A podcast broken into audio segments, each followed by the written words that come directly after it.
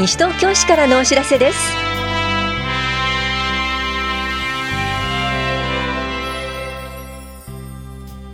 今日は令和2年度保育園など入園募集。緑の散策路を歩こうなどについてお知らせします。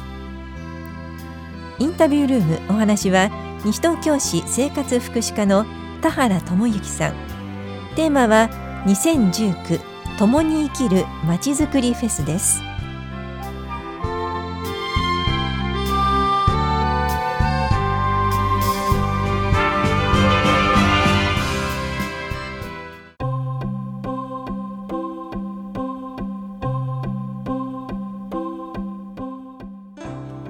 来年度の保育園などの入園募集のお知らせです。来年4月から保育園などに入園転園を希望する方は利用申し込みが必要です。必要書類を提出してください。申請書や証明書など所定の書式は保育課と保育園法や庁舎受付また市のホームページでお配りしています。申請は市役所保育課へ郵送するか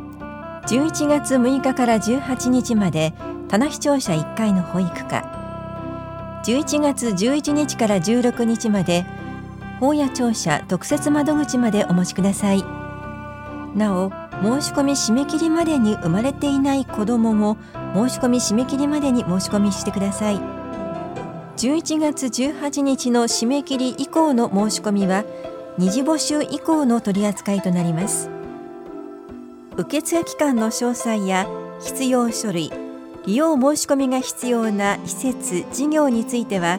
市のホームページをご覧ください。なお保育園では申し込み受付ができません。お問い合わせなどにもお答えできません。市外の保育施設を利用したい場合は施設のある市区町村によって手続き方法日程が異なりますので必ず施設がある市区町村にご確認ください。市外在住の方は現在在住の市区町村と西東京市保育課へお問い合わせください。来年3月までに転入予定がない場合は0歳から3歳児クラスの利用申し込みは受け付けません。お問い合わせは棚視聴者保育課までどうぞ。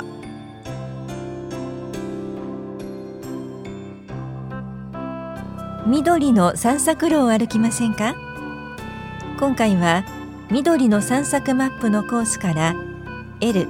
坂のある町コースおよそ3.6キロを歩きます。青梅街道を挟んでの上り下りが特徴的なコースです。千川上水の緑道には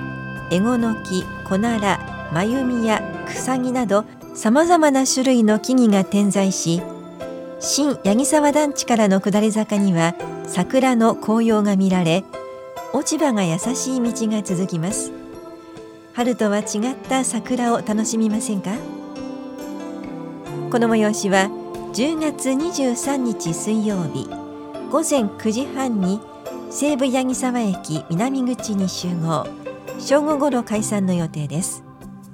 受付は当日現地で行います。詳しくは緑公園課までお問い合わせください。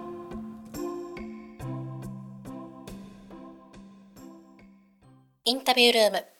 お話は西東京市生活福祉課田原智之さん。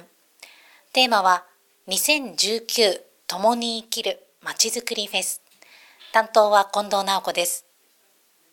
さて11月の23日祝日にまちづくりフェスが開催されます。田原さんどんなイベントなんでしょうか？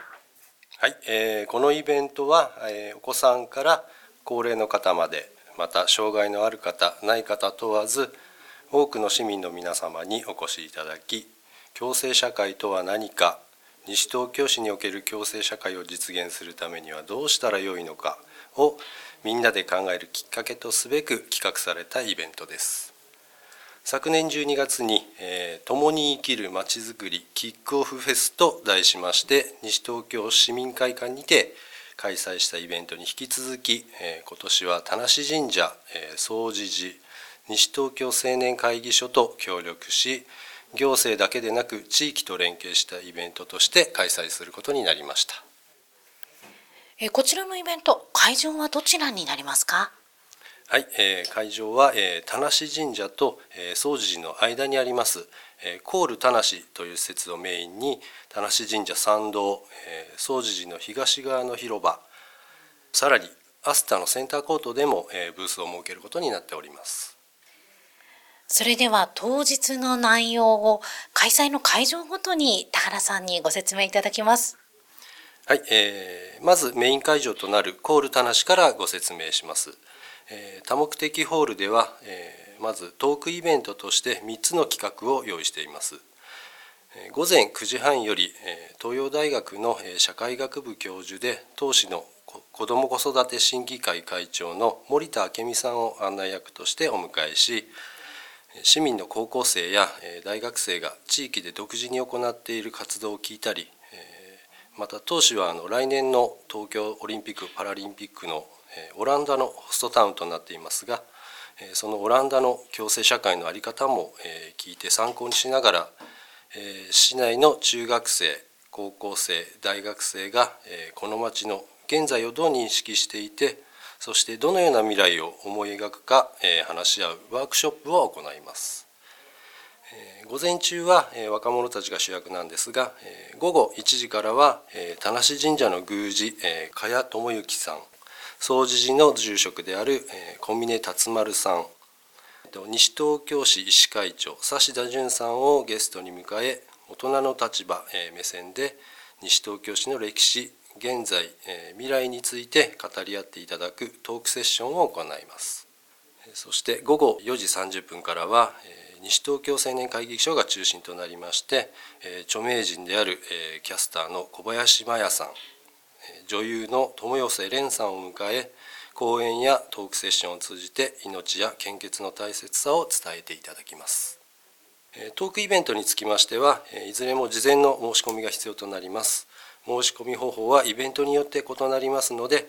詳しくは市や西東京青年会議所のホームページをご覧ください。はい。コール田無では他の企画も予定されているそうですがどんな企画でしょうか？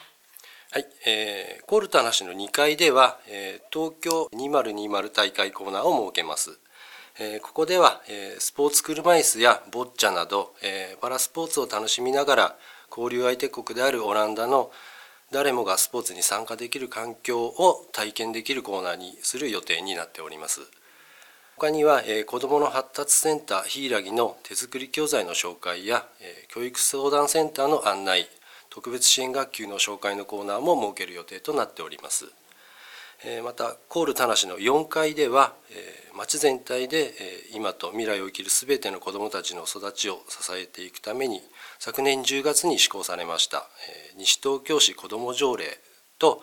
今年8月にオープンしました子ども相談室ホットルームの紹介や子どもたちが地域の方たちとのコミュニケーションの場となっている子ども食堂こちらの取り組みについてパネルにして展示をするコーナーと他には障害者サポーター養成講座の初級編を開いたり障害者団体の活動をパネルにして展示するコーナーを設ける予定です。コール田無に隣接するあの田無神社の参道ではえ障害のある方々が丁寧に時間をかけて作った作品の販売やえ喫茶コーナーも設けることになっております。青梅街道に隣接する田無神社の駐車場ではですね講演会の命の授業に関連しまして献血者が来ましてご来場の皆様に献血を呼びかけることになっておりますコール田無を挟みまして反対側に位置するあの総持寺の東側のスペースでは、えー、フレイルチェック体験のコーナーを今年は屋外で行う予定になっております。えここではえご自身のフレイル健常の状態から要介護へ移行する中間の段階ですね。こちらの兆候を機器による測定や質問票を使って気軽にチェックすることができます。またここでは社会を明るくする運動犯罪防止や犯罪者の強制及び公正保護の啓発ですね。の活動紹介をパネル展示するほかフェス会場内の各所に置かれたスタンプを集めていただくスタンプラリーの景品綿あめなどですねの受け渡し場所にもなっております田無北口アスタの2階のセンターコートにおきましては、え昨年まであの別で開催しておりましたまちづくりサミットというイベントをこの、えー、共に生きるまちづくりフェスの一部として同時開催といたします。ここではホットネットステーションや民生委員の活動についての展示や町の居場所としてのサロンの体験コーナーを実施することになっております。えー、いろいろと企画が盛りだくさん今回のまちづくりフェス詳しくはどちらかに掲載されますか？はい、えー、イベントの詳細につきましては、えー、お配りさせていただいております、えー、広報西東京の、えー、10月15日号の一面並びに、えー、新ホームページでは、えー、詳細な情報を随時更新していく予定となっておりますので、えー、ぜひご覧ください。まちづくりフェスという形では、え、昨年に引き続き2回目ということで皆様にはまだ、えー、馴染みの少ないイベントではありますが、え、地域共生社会の実現へ向けてこの町の未来を考える良い機会になるのではと思いますのでお誘い合わせの上ぜひご来場ご参加ください。お待ちしております。インタビュールーム。テーマは2019共に生きるまちづくりフェス。お話は西東京市生活福祉課田原智之さんでした。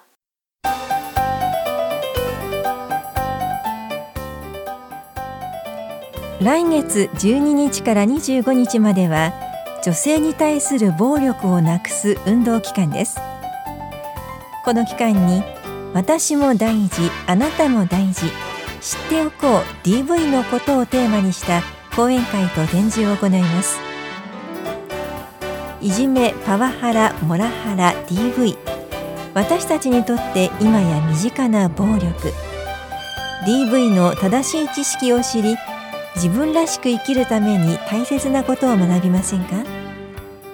講演会は東京 YWCA 支援者エンパワメントプログラム担当の米山舞子さんを講師に迎え11月16日土曜日午前10時から正午まで住吉会館ルピナスで行われます。保育もあります。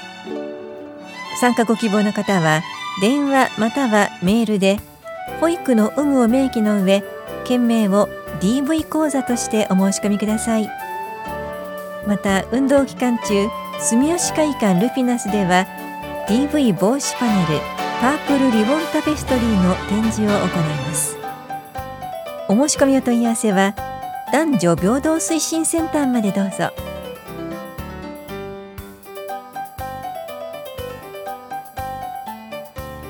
この番組では皆さんからのご意見をお待ちしています FM 西東京西東京市からのお知らせ係までお寄せくださいまたお知らせについての詳しい内容は広報西東京や西東京市ウェブをご覧いただくか西東京市役所までお問い合わせください。電話番号は042-464-1311 042 464-1311番です。以上西東京市からのお知らせ亀井さゆりでした。